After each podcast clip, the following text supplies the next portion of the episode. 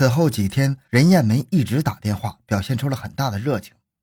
期间，安忠义尝试着向任艳梅提出公司困难需要资金周转，任艳梅并没有被爱情冲昏头脑，委婉地说：“等咱们结婚了，钱还不都是你的？”安中昌发现最近哥哥和一些女子电话联系频繁，立即说：“哥，有合适的人选没有？”安忠义说：“有倒是有一个，就是太丑了，不过钱倒不少。”还骗什么呀？安中昌恶狠狠地说：“不如干脆点，直接做了。以后多找几个富婆，咱们就有发财的本钱了。”安忠义和安中昌合计说：“与其窝窝囊囊的做人下人，还不如痛痛快快的干一把，日后照样可以吃香的喝辣的。”为了成功，安中昌没少花心思，仔细的考虑了每个环节，做到万无一失。按照计划，安忠义化名李亮。用了这个名字的假身份证办了个小灵通号，以此作为作案的通讯工具。安中昌到租赁公司租赁来了一辆桑塔纳轿车。两千零六年九月二十七日晚上八点，安忠义开着桑塔纳来到了任艳梅的鞋店。一袭黑色的西服，温柔的耳语，还有那头顶上所谓的老板的头衔，在任艳梅看来，如果可以和他强强联手，一定会过上让别人艳羡的生活。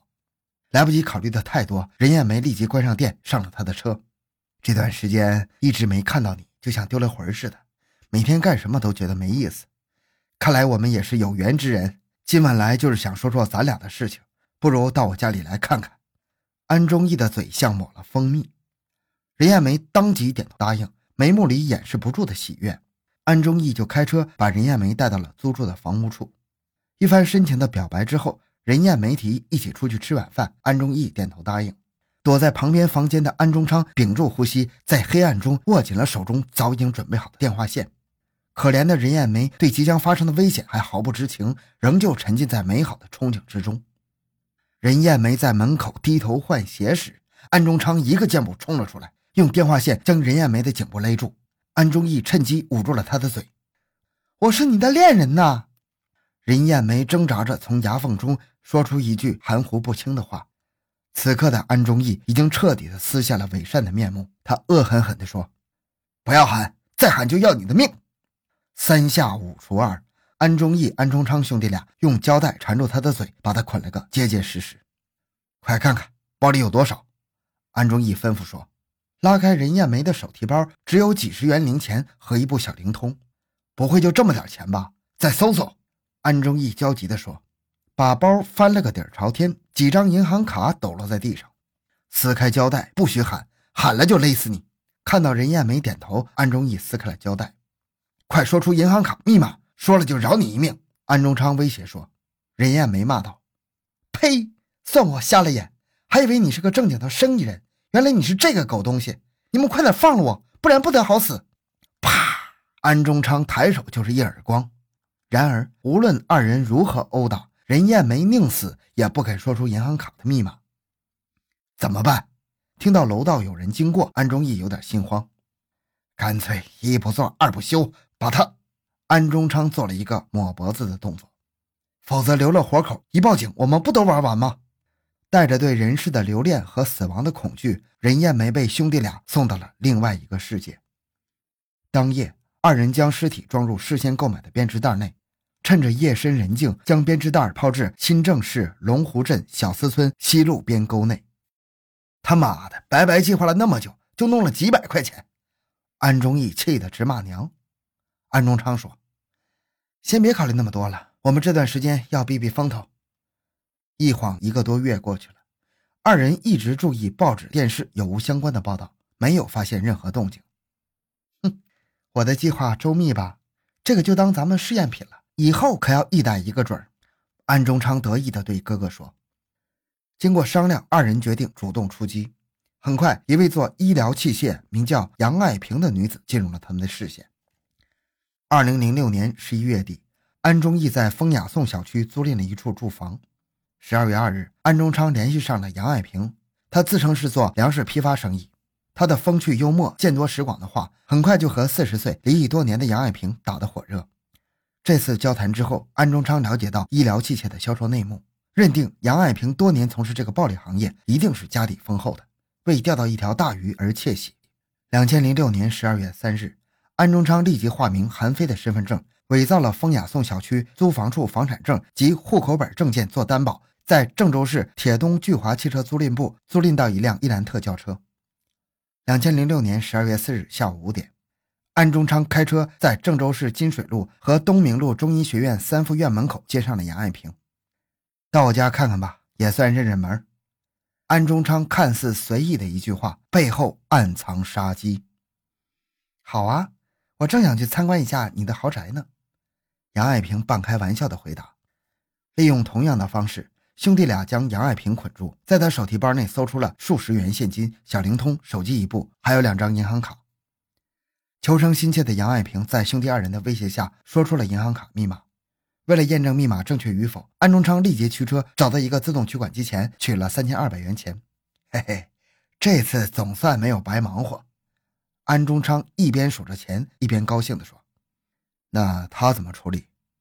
安中义问：“哼，反正抓住我们也是死路一条，不如送佛送到西天吧。”安中昌答：“没有过多的犹豫。”安忠义勒紧了手中的电话线，又一个无辜的女性惨死在他们手中。抛尸回来后，安忠昌又在取款机上取了两千块。两人随后找了个夜市摊庆祝小有收获。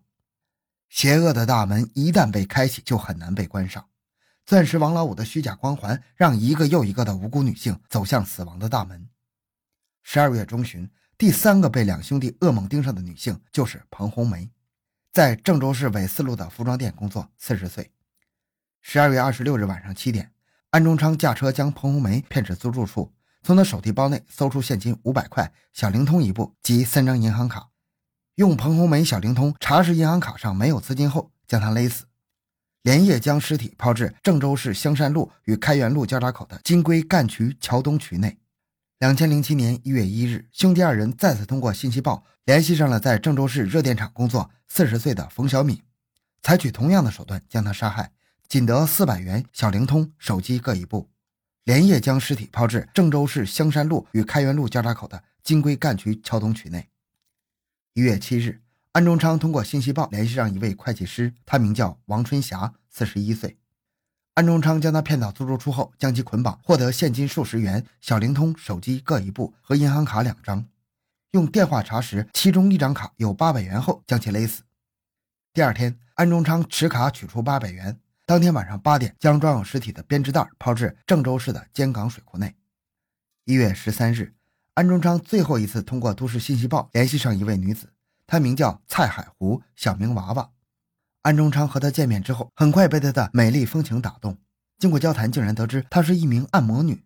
又是用同样的方式，蔡海湖惨死在兄弟二人手中。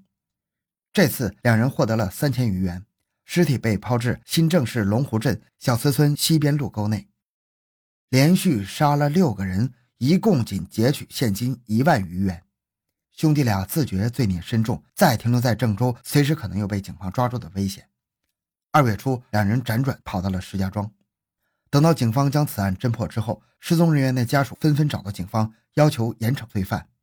一位受害者六十几岁的老父亲步履蹒跚地冲进公安局，老泪纵横地哭诉：“那两个王八蛋在哪里？我拼了老命也要把他们撕了！”王春霞年仅十一岁的儿子悲痛欲绝，和奶奶一起抱头痛哭，哭声让人心碎。现场围观的人不禁为之动容。兄弟俩远在哈尔滨，快八十岁的父母听说两个儿子犯下了滔天罪行，昏厥了数次。当老两口坐飞机急匆匆地赶到看守所时，看守所外面围满了被害人的家属，那一双双悲愤的目光让二老无地自容。作孽呀！你们怎么能干出这么伤天害理的事情？看着戴着脚镣手铐的儿子，母亲气得一下子昏了过去。两千零七年六月二十六日，检察院以被告人安中昌、安忠义抢劫罪、故意杀人罪向法院提起公诉。经审理发现，两千零四年十一月三日，兄弟俩还在湖北省武汉市还抢劫作案一起，劫取现金人民币八百余元，并致人轻伤。此后，被告人安忠义在同其妻子马某婚姻关系存续期间。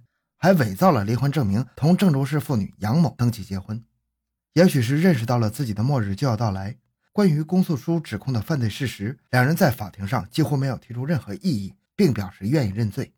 令人意外的是，在最后的陈述中，这两个表情一直冷漠的兄弟杀手竟然落了泪，说都是赌博惹的祸，都是贪念在作怪，希望其他人不要再沉溺赌博。两千零七年十月八日，郑州市中级人民法院依法判处二人死刑。好，这个案子就讲到这里。小东的个人微信号六五七六二六六，感谢您的收听，咱们下期再见。